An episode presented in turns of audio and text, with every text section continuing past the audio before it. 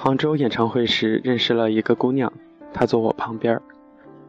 没多久，天下大雨，我没带雨伞，姑娘就和我撑着一把伞。但是大风大雨的一把伞根本不够撑两个人。我过意不去，表示说自己不用撑，淋雨嘛，对男生来说并没什么。姑娘执意要给我撑，说是我不撑，她也不撑了。后来雨停了，姑娘浑身湿透。演唱会结束后，我请她吃夜宵，说怎么着都得请顿饭吧。和我一起的是三个基友，和她一起的还有两个女孩。吃完饭后，两拨人基本上都聊得很熟了。有个女生指着我说：“嘿，你特别像一个人。”我正盯着羊肉串儿，心想：妈了个逼！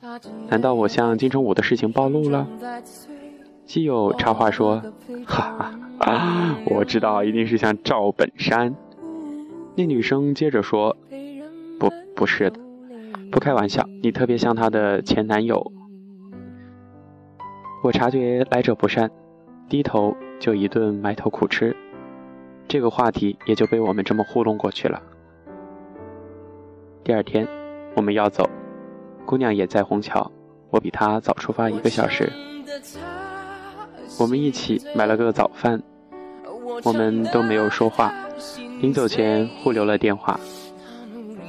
回家以后特别忙，很快就把这件事儿忘了。很久以来，我们也没有联系过。大概一年后，我接到她的号码，看着名字，一时间都想不起。是谁？姑娘一听就情绪失控着，说：“今天我来看演唱会了。上次看演唱会看到有人特别像你，我一瞬间都以为你来了。”我刚开始还想解释，后来才懂他以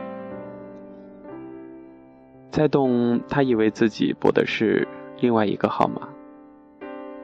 演唱会结束后，他给我来电话说：“对不起，不好意思。”我刚刚情绪失控了，我说没关系，正好让我听完一首歌。他回答说谢谢你。我问谢什么？我什么都没做。他说就谢谢你没挂电话。我们就开始有一搭没一搭的聊着天了。那时是我暑假假期，也会常回复，才知道。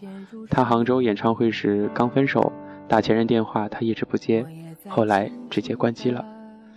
再后来有天他说：“谢谢你，我觉得我现在醒了。”我说：“那就好。”然后我们就再也没有联系过。我一直都忘了这个插曲，直到后来听江婷说她以前的故事。江婷从高中就喜欢老林，但老林。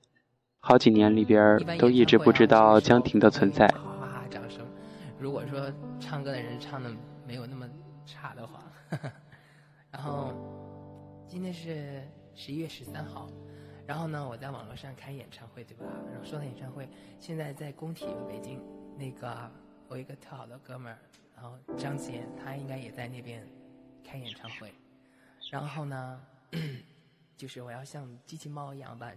待会儿把张杰请来，然后先唱一首他的歌，好不好？然后送给张杰的 fans，还有喜欢这首歌的朋友们。江婷从高中就喜欢老林，但老林在好几年里边一直都不知道江婷的存在。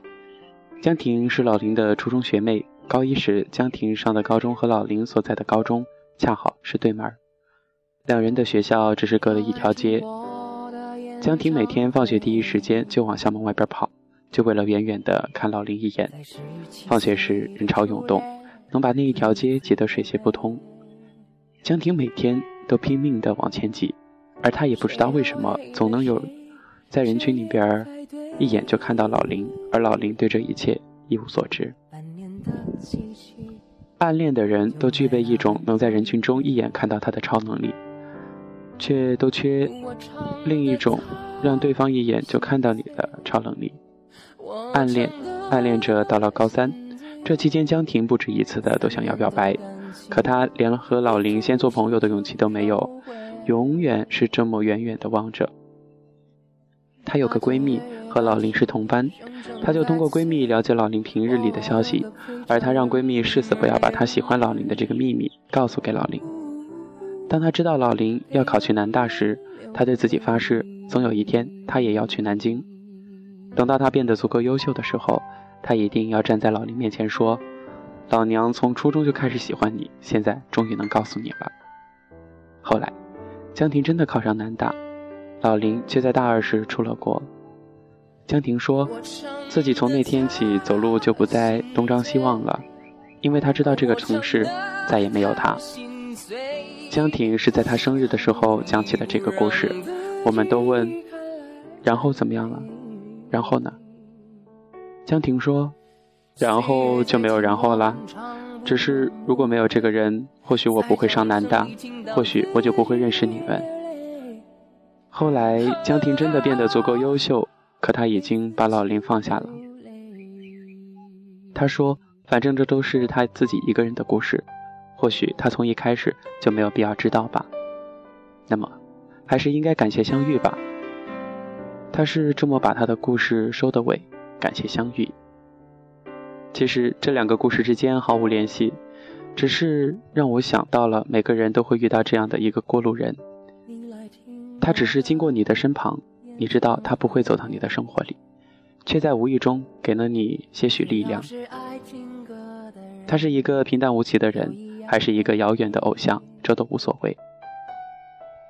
后来他消失在你的生命里，你们之间再无联系。或许你们之间从来没有什么联系，他就是这么经过，然后消失。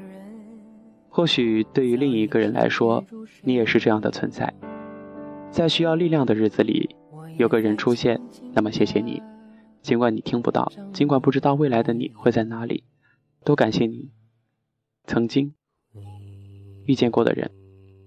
如果我恰好路过你的身旁，给了你一些力量，那么也不需要客气。有些人相遇就是为了告别，往后的日子，我们都不要辜负了自己。